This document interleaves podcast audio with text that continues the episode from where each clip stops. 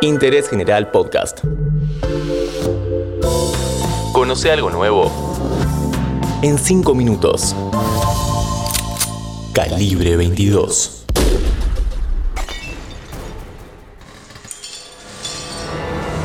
Bienvenidos y bienvenidas a este podcast de interés general sobre crímenes que marcaron la historia argentina. En 1963, un ladrón y asesino aterrorizó una localidad de la provincia de Buenos Aires. ¿Cómo atacaba a sus víctimas? ¿Qué cambios produjo su presencia en la comunidad? ¿Pudieron atraparlo? Soy Aranza Pila y hoy te cuento sobre el loco del martillo. Verano de 1963. Los vecinos de Loma del Mirador están alertados. Patrullan las calles. Durante enero y febrero un hombre entró en distintas casas donde habitaban mujeres solas. Irrumpía para robar, pero el precio no era solamente económico. La paranoia recorría las calles y llegó a su punto más alto en marzo. El viernes 8, en el Día de la Mujer, el ladrón se convirtió en asesino. ¿Por qué le llaman a usted el loco del martillo? ¿Porque mataba con martillo? Sí. ¿Usted se considera una buena persona? Dentro de todo, sí. Todo comienza en enero de 1963. Una vecina, Emilia Ortiz, se fue a dormir dejando la ventana de su habitación sin ningún tipo de seguro. En un momento de la noche, un hombre ingresa por la ventana y la golpea con un martillo. Horas más tarde, ella se despierta, se mira al espejo y nota su cara llena de hematomas. Ve que le falta algo de plata y algunas cosas sueltas que tenía en el dormitorio. Nada de gran valor. Emilia fue la primera, pero no la única. Unos días después, otra vecina denuncia que le pasó exactamente lo mismo. Luego otra, y otra, y otra.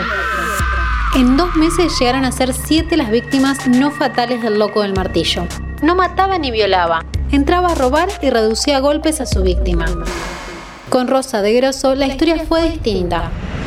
Los vecinos contaban que la inmigrante italiana de 65 años estaba acostumbrada a pelear por lo suyo y no se dejaba pasar por arriba. Así que cuando el bandido ingresó a su hogar, Rosa se defendió.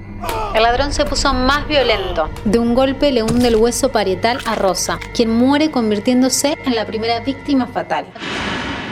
Pero no la última. Por algún motivo, el asesinato despertó algo en el criminal y unos días más tarde mató a Virginia González y a Nelly Mabel Fernández. Si cuando se trataba de robos la población estaba preocupada, cuando pasaron a ser asesinatos la paranoia llegó a límites altísimos. Primero las fábricas de la zona dejaron que las mujeres salgan más temprano y en grupos. Mientras tanto, se organizaron grupos de rastrillaje vecinal por la zona.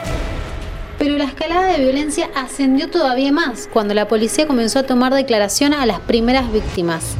Las mujeres dijeron que el loco del martillo era una persona joven, tenía el pelo enrulado y usaba bigote. Con esos tres datos tan poco específicos, la policía hace un identikit y lo da a conocer al público. En los días siguientes llegaron varias denuncias de linchamientos. Todo termina una noche dentro de un bar. Raúl Aníbal González y Gonet, mientras tomaba algo, le cuenta a unos hombres que había conocido esa misma noche cómo conseguía dinero.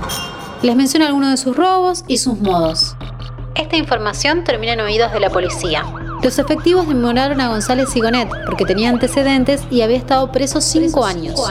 Lo dejaron el tiempo necesario en una celda hasta que confesó. Era alto, flaco, tenía rulos y bigotes. Cerca de donde vivía encontraron el martillo ensangrentado.